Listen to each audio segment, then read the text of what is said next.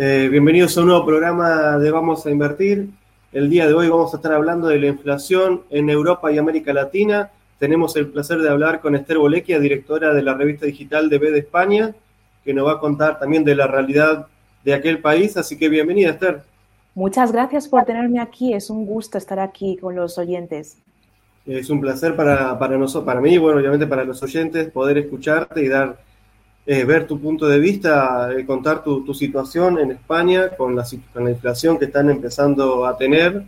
Nosotros en América Latina estamos un poco más acostumbrados, pero bueno, para, Europa debe ser algo más nuevo. Exactamente, en Europa es algo que no es algo nuevo porque estamos acostumbrados, yo, voy a hablar más de la situación de España, estamos acostumbrados a precios estables y salarios estables. Es verdad que la crisis del 2008 nos dio a entender a todos que el trabajo es algo no estable y las pensiones tampoco. De hecho, esta crisis tocó uno de los pilares de la estabilidad del país, que son las pensiones. La gente empezó a pensar que la pensión, que es algo que que tienen las personas cuando se jubilan aquí, ¿no? Es una pensión que durante años estaba garantizada. Llegabas a los 65 años y te jubilabas y tenías una pensión hasta el último día. Ahí en 2008 la gente empezó a pensar que ya no íbamos a tener pensión. En parte fue la prensa que empezó a lanzar el mensaje. Ya no habrá pensión, ya no habrá pensión. La gente empezó a asustarse y empezó a decir, no es estable lo que siempre hemos pensado que es. Entonces, esta primera crisis nos dio, nos, nos sacudió lo que pensábamos y después llegó la, crisis del COVID, que, que, se comenta como una gran crisis económica, no es solamente una crisis sanitaria, sino una crisis económica. Pensábamos que el problema económico sería únicamente causa de trabajo, empleos, porque la gente se moría y estaba en, se quedaban sin empleo. Pero lo de, la, lo de la inflación no nos lo esperábamos, no sabíamos que iba a suceder.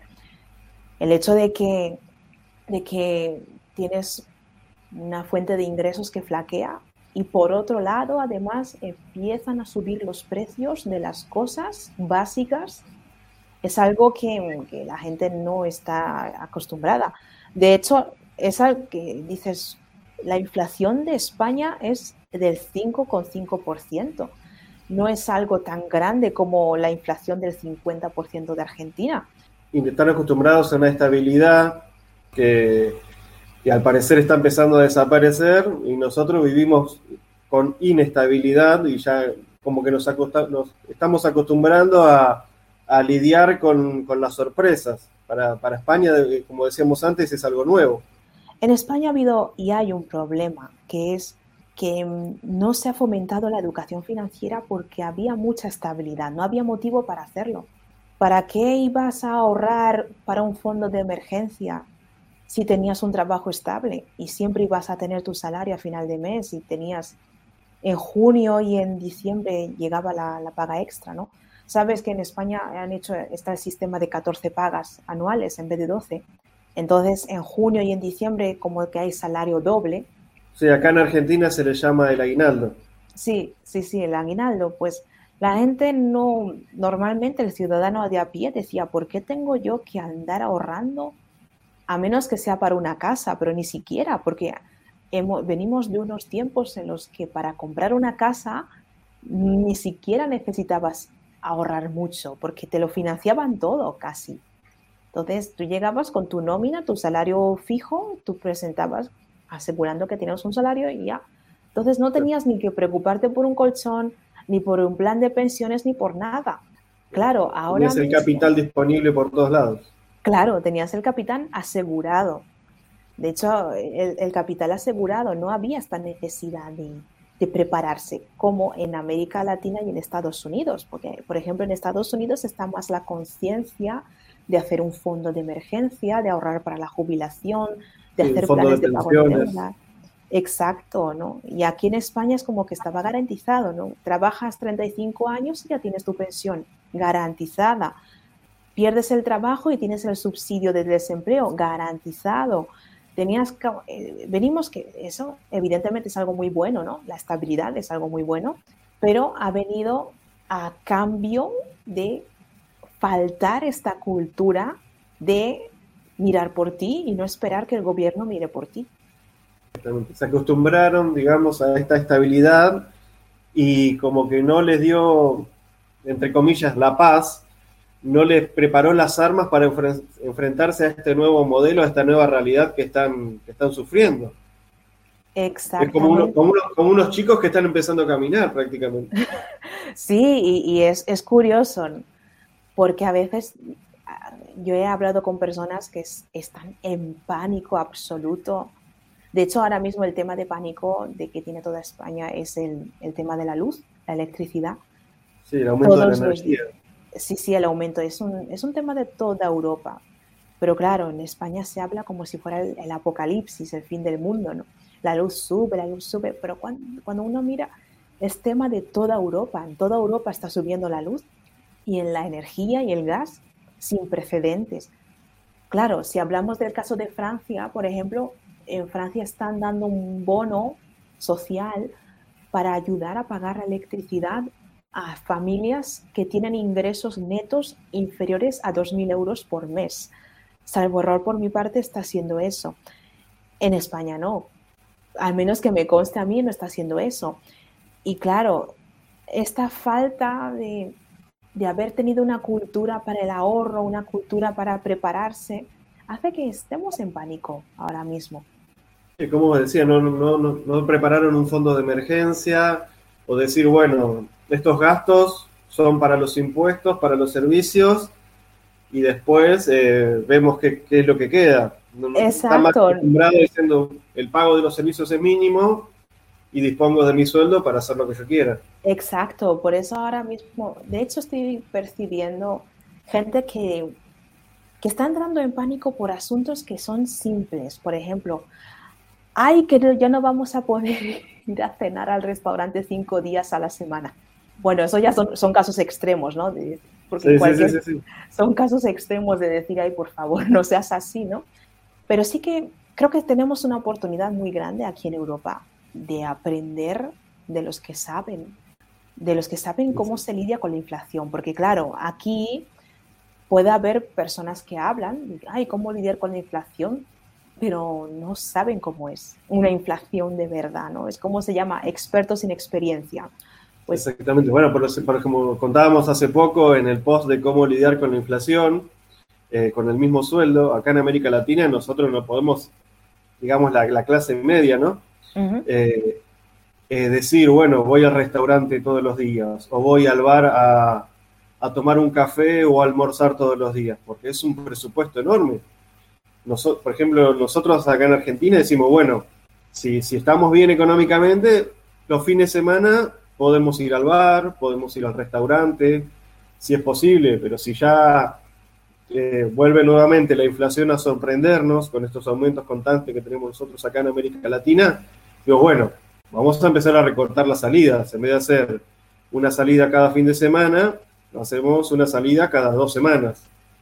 Entonces uno lo va, lo va variando hasta que luego ve si, si hay algún aumento de sueldo para poder eh, equiparar las cosas y a partir de ahí ver si puedes volver al estilo de vida anterior o te, te adaptas a esta nueva realidad y, ya empiezas a guardar eh, fondo de emergencia, fondo para los impuestos, eh, también un fondo para, para, poder hacer una inversión, porque nosotros también tenemos el problema de la devaluación, que también es muy importante.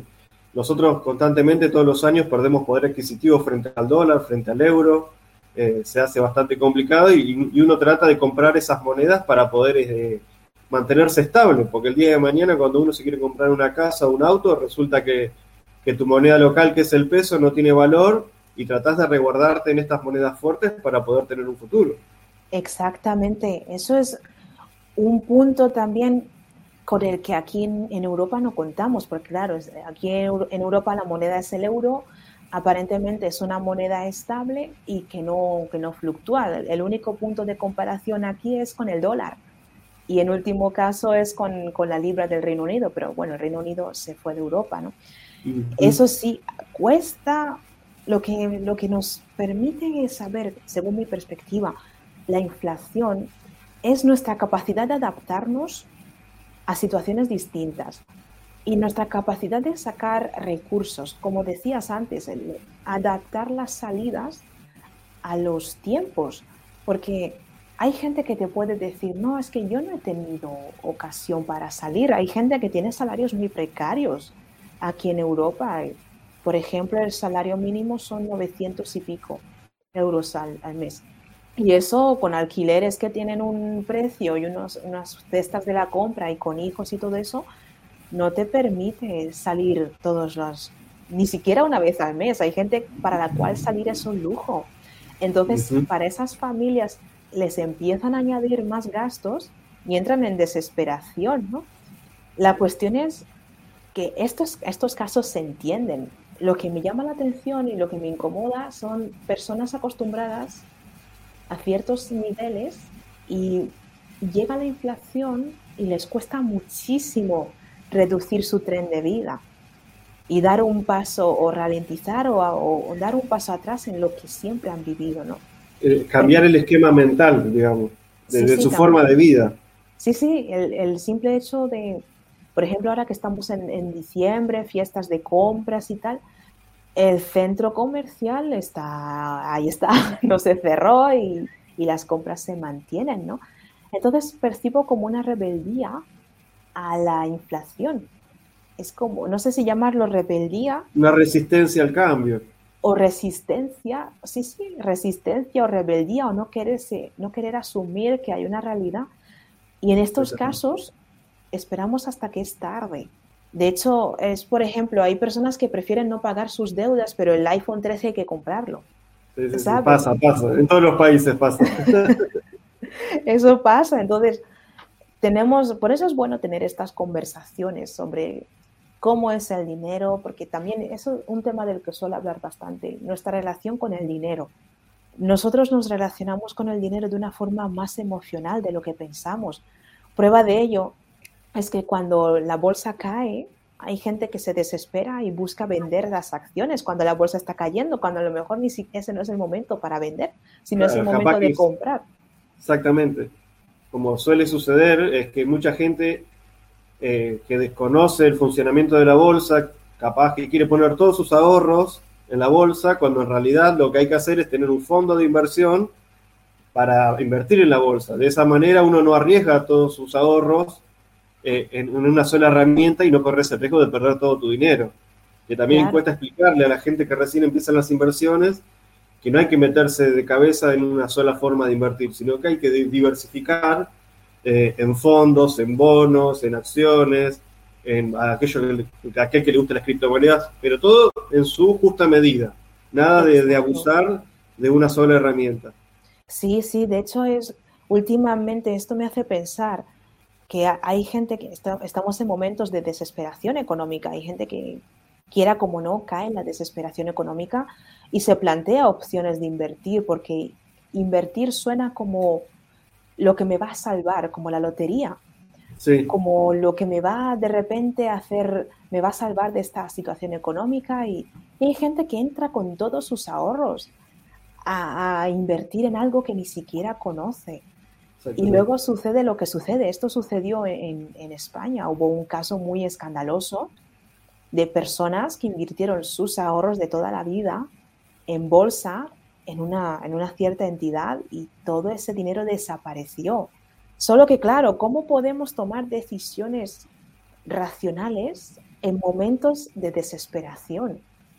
Sí, lo ideal es, más que nada para esta gente que, que, quiere invertir en bolsa, lo primero que hay que hacer es capacitarse eh, y entender cómo funciona, eh, no, no eh, dejar que el pánico o la esperanza de hacerte millonario te, te, inunde la cabeza, sino tratar de poner paños fríos y decirle, no, mira, a ver, me gusta esta empresa, eh, está funcionando bien, tiene ingresos estables, crece año a año. Hay que tratar de, bajar un poco las revoluciones y decir, bueno, sube la bolsa, es como ganarse la lotería. Y no, eh, lleva un proceso previo eh, que hay que estudiar, que hay que prepararse, que hace poco también estuvimos hablando en el, en el post de los cinco puntos que verifican los profesionales antes de invertir. Eso, también es. muy importante, antes de arrancar.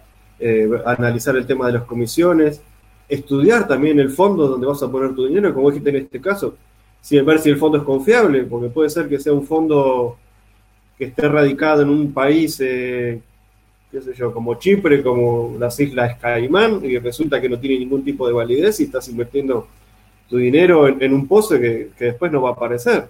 Claro, hay que conocer las opciones y saber que no solamente está la bolsa, sino que están los fondos de inversión, hay lugares donde se puede invertir y por eso en momentos, ¿qué pasa? Que tendemos a esperar, el ser humano, esto es como, como los seguros, En Estados Unidos hicieron unos estudios, después de un huracán o después de, de un desastre natural, justo después la gente comienza a hacer llamadas a las compañías de seguro para contratar pólizas de seguro Después de que tuvieron el accidente. Después, y en momentos de bonanza nadie piensa en seguros, nadie piensa, cuando hay un día de sol, nadie piensa que un día puede haber un tsunami.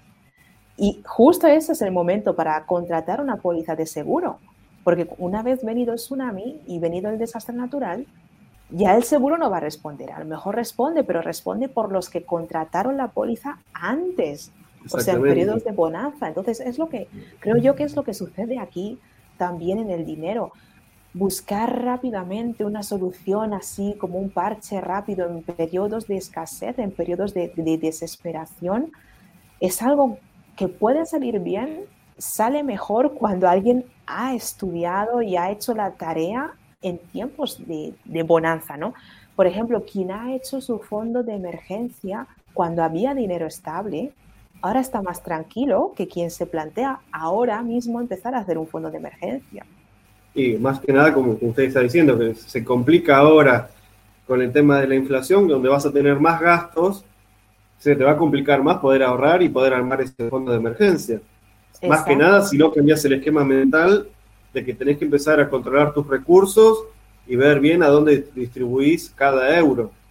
Exactamente, eso es por eso digo, e, esta es una oportunidad. De hecho, hay, hay personas que ahora mismo están diciendo, estoy, estoy viviendo las consecuencias de mi indolencia económica y ahora mismo tengo que aprender sí o sí porque podría estar mejor, pero no lo estoy. Hay personas que se dan cuenta de cuánto dinero han, pasado por sus manos y, y, ahora mismo cuando necesitan ese dinero, ese dinero no está. Entonces, yo creo que Europa España y Europa, y cuando me refiero a España, me refiero a cada persona que se encuentra con su situación económica, tiene la oportunidad de aprender ahora mismo. Yo pienso que si no aprenden ahora, no van a aprender nunca, porque aquí en España hemos pasado por dos crisis separadas 12 años de distancia y que nos han enseñado bastante, sobre todo, sobre todo, sobre el dinero, sobre las personas, sobre lo que creíamos que era estable y que ya no es estable y que ya probablemente no vuelva a ser estable nunca más. Como decís, adaptarse a una realidad y a estas adversidades que van a ir apareciendo, porque a, lo que yo estaba leyendo sobre los números de España, de Alemania eh, y de Estados Unidos, la inflación no va a desaparecer en poco tiempo. Puede ser que tenga un pico dentro de poco y luego vaya disminuyendo, pero pero no es un fenómeno que se va a ir rápidamente y es algo con lo que, como vos decías, van a tener que aprender a lidiar. Tenemos mucho que aprender de América Latina, muchísimo que aprender. Hay que dejar de lado el sentimiento de estabilidad, sentimiento de soberbia, sentimiento de creerse algo, dejar eso de lado ya porque hay algo más importante que es la vida, la supervivencia de las familias, de la salud, de las personas, del, legado de, los hijos y, y hay que marcar prioridades. Más que nada como, eh, eh, digamos que tienen los recursos y el conocimiento para poder tomar medidas a tiempo, porque tanto las familias como vos decís están aprendiendo y pueden leer estos consejos que, algunas personas de América Latina le podemos dar para tratar de lograr, lograr ese cambio a tiempo y luego no estar con la soga al cuello los gobiernos de Europa también están tratando de trabajar en este tema para que, para que la inflación no se siga disparando y poder tomar las medidas adecuadas. Por ejemplo, no solamente en España, también está viendo que en Alemania la inflación es casi del 4,5%, en Estados Unidos es del 6%, O sea que pasaron economías que tenían solamente un 0 o 1% de inflación a más del doble de, la inflación que tenían antes. Va a seguir eh, seguramente aumentando y tienen la capacidad y los recursos para tratar de encontrarle la vuelta a tiempo. Nosotros ya tenemos varios gobiernos encima que vienen haciendo las cosas mal, pero por ejemplo en el caso de Europa y Estados Unidos todavía, todavía está el tiempo de corregirlo. Son lecciones que estamos teniendo de, de, humanidad, de cómo se tienen que hacer las cosas, que hay que dejar de lado sentimientos más, más bajos y ponerse y arrimar el, el hombro por, el, por un bien común. Y esto afecta a las finanzas también. Si una persona maneja bien sus finanzas, puede beneficiar a, otra economía, puede eh, beneficiar a un comerciante, puede beneficiar a, otra persona, ¿no? personas de, diferentes servicios. Bueno, estaba, hace poco estaba leyendo, en el caso que habíamos hablado antes con, con vos en, en, en, otra videollamada personal, que el tema de las renuncias a gran escala que están sucediendo en el mundo, ahora están afectando el tema de la cadena de distribución, porque también no hay personal. Por ejemplo, en Estados Unidos están en un problema de, contratar personal porque la gente renuncia, porque se cansó del abuso de las empresas eh, durante la pandemia. Mucha gente terminó con este síndrome del quemado, el síndrome del burnout, y también está afectando al resto del mundo, porque no solamente está sucediendo en Estados Unidos, también sucediendo en España, en Europa, ahora está empezando a suceder en América Latina y va a terminar afectando también a las economías, eh, porque tampoco hay, no hay personal que atienda a la gente, los supermercados está faltando gente que atienda las cajas, porque no, no quieren trabajar tantas horas seguidas, algunos, como en el caso de Estados Unidos, guardaron el dinero de las pensiones que le dieron durante la pandemia para ahorrar y gracias a eso pudieron renunciar a, renunciar a su trabajo y poder dedicarse a lo que le gusta. Cierto, cierto es, eso sí, eso es verdad. Entonces, tenemos esta oportunidad de, darnos cuenta de que nuestras acciones están relacionadas más de lo que pensamos, que no somos islas. Es cierto que tendemos a decirlo, es más fácil decirlo que hacerlo, pero no somos islas independientes de todos los demás, sino que por una vez necesitamos dejar de lado este pensamiento individualista, que es verdad que nuestras acciones son individuales, pero hay que dejar de lado el pensamiento individualista y decir, hacer un buen manejo de las finanzas, un buen manejo de nuestras acciones con respecto al dinero, puede también ayudar a que el país eh, mejore, que los países mejoren y que, que avancemos a una dirección más segura. Es verdad que está la inflación y es verdad que en estos momentos las personas se frustran y tienden a buscar un culpable, ¿no? Sobre el cual descargar la frustración o desahogarse. Pero a la hora de la verdad, lo que va a resolver es lo que hagamos nosotros en nuestro, en nuestro día a día. Exactamente, la realidad es como la maneja cada uno, cómo, la, cómo uno se puede capacitar para tratar de encontrarle la vuelta y si no también hablar con, con amigos, con familiares para tratar de buscarle una solución entre todos, porque como vos dijiste, primero somos una persona, luego somos una comunidad y luego somos países. Cierto. y la solución empieza desde uno hacia afuera. Y si luego todas estas soluciones se, se vuelven un conjunto, la resolución general va a ser mucho más rápida. Eso es, y también tener, dejar el miedo a hablar de, dinero, dejar el miedo a hablar de dinero, porque es verdad que durante años nos han, nos han dicho, el dinero es un tema tabú y tal, y, y que no hay que hablar de él, pero ya es hora de empezar a hablar de él, de comenzar a hablar un poco más de dinero, sobre cómo se maneja, cómo, qué incertidumbres hay con respecto al mismo porque también lo que no se, si no se habla de un tema, no se conoce. Si no se conoce, no se puede evaluar. Si no se evalúa, no se puede mejorar. Exactamente. Eh, explicarle a las personas, desde, desde la persona que no sabe nada de cómo funciona una caja de ahorro, un mm. plazo fijo, cómo funciona una acción, cómo funciona un fondo de inversiones, cómo funciona un bono. Cada, cada conocimiento que podemos transmitir hace que la sociedad sea mejor y que la educación financiera haga más responsable a las personas sobre su dinero. Sí, por eso, por eso me alegra, me alegra que, en DB tenemos este, esta sección de dinero, finanzas, educación financiera y también el hecho de que estemos en este podcast y también el hecho de que tanto tú como, como yo estamos dispuestos a hablar de dinero, a, ayudar a otras personas a mejorar su relación con el dinero y su manejo del dinero. Entonces, eso me, reafirma, me reafirma en, en, saber que estamos haciendo un buen trabajo y es un trabajo que es bastante necesario. Sí, sí, porque como vos decías, tenemos que, que tratar de ayudar a las personas que tomen conciencia sobre el dinero, cómo funciona y tratar de, de, resolverlo, porque eso también va a afectar en su vida personal, en su trabajo, en sus decisiones, eh, hasta como decíamos al, principio del podcast, eh, hasta en sus salidas al cine, en sus salidas a, comer, afecta en todo, afecta en, en, qué comida le vas a dar a tus hijos, porque si vos administras mal tu dinero, le vas a terminar dando arroz blanco a tus hijos. Eh, si uno se administra bien, le puede dar algo mejor, obviamente. El arroz no es algo importante porque no, no, no debe faltar, ni como el pan. Pero si uno administra bien sus recursos, le puede dar una comida mucho más sabrosa a sus hijos.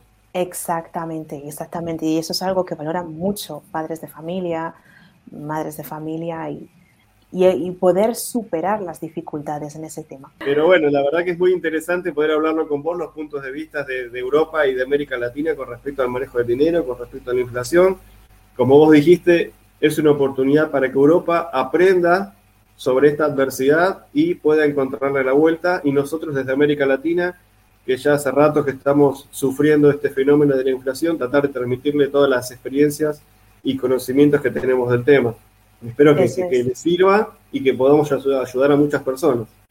Exactamente, estoy segurísima de que muchas personas de Europa están dispuestas a aprender de, profesionales, de personas con experiencia en inflación, a manejar sus finanzas y de hecho están dispuestas a contratar coaching financiero, asesoría financiera y pagar por ello porque saben la importancia y saben el valor que aporta cuando alguien invierte en, este, en esta disciplina.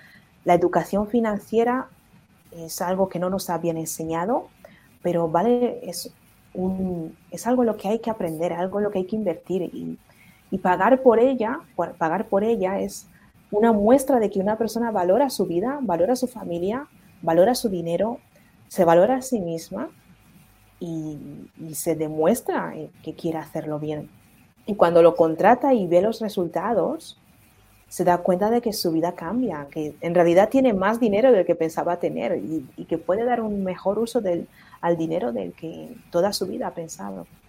Exactamente, porque a lo mejor uno dice, bueno, es un curso de capacitación, un curso de coaching, eh, capaz o una asesoría personal. O una asesoría personal, capaz que cuesta un poquito, pero ese costo, eh, si es razonable obviamente, luego se va a multiplicar, porque uno va a saber cómo administrar sus recursos, cómo optimizar eh, el ahorro que tenés para generar ganancias, y esas ganancias se van a equiparar con la inflación y si Dios quiere superar a la inflación, y uno va a estar mucho más tranquilo el día de mañana. Así que a veces, incluso si no puedes hacer un, curso de capacitación o de coaching, comprar un libro de educación financiera te va a llevar a hacer rendir mucho más tu dinero y poder combatir la inflación y, como decimos, poder superarla. Cada pequeño esfuerzo que alguien hace en capacitarse es un paso más hacia la, hacia la libertad financiera o hacia esa eh, manera de poder combatir la inflación y estar tranquilo y estable cada día. Cierto, eso es, en eso estamos de acuerdo y, nuestro mensaje en redes sociales y en DB es para fomentar esta, esta conciencia y, estas, y estas acciones. Exactamente, bueno, un placer hablar, Esther, eh, de la inflación con vos y tocar todos estos temas de, de la estabilidad, de la sociedad, de los países, del trabajo que sabemos que es muy importante. Seguramente lo vamos a estar ampliando en futuros podcasts. Este, así que bueno, te agradezco mucho tu participación, muchos éxitos con la revista. Recordemos, la, dirección es de b.es. Eso es.